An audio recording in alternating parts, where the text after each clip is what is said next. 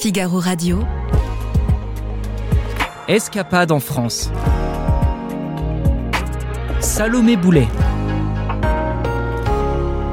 Bonjour Salomé. Bonjour Aude. Ce week-end, Salomé, vous nous emmenez à Marseille. Si la ville se visite bien évidemment toute l'année, découvrir Marseille durant les beaux jours est encore plus agréable. Commencez par le quai du port et la fabuleuse basilique de Notre-Dame de la Garde, puis pénétrez dans le quartier du Panier, quartier historique aujourd'hui rempli de glaciers, boutiques et cantines dites décontractées.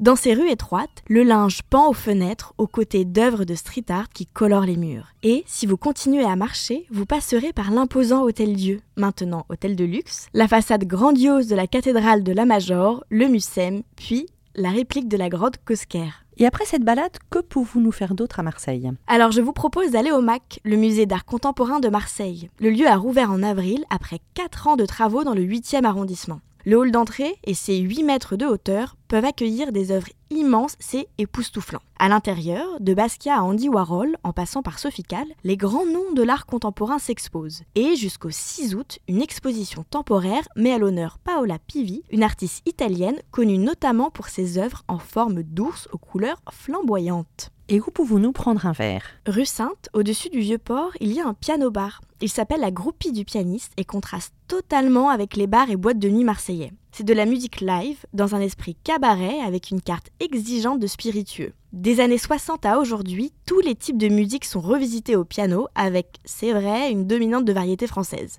Le prix minimum des cocktails est de 13 euros et c'est possible de dîner là-bas. Au menu, des plats cocottes avec par exemple un bourguignon revisité ou des gambas façon taille. Et pour dormir, que nous proposez-vous? L'hôtel 96, avec son jardin luxuriant, son immense platane et sa charmante petite piscine, ce 3 étoiles offre une bulle de verdure loin du centre-ville aux portes des Calanques. Il y a 18 chambres à partir de 113 euros la nuit, une décoration très contemporaine, un accueil simple et prévenant. 12 des chambres ont d'ailleurs une terrasse privative et surtout, on adore le petit déjeuner buffet fait maison aux produits locaux et bio. Quel est le programme du lendemain, Salomé? Vous pouvez louer des vélos à l'hôtel 96 ou bien utiliser ceux en libre service et électriques mis en place par la ville et rouler le bord des quais marseillais.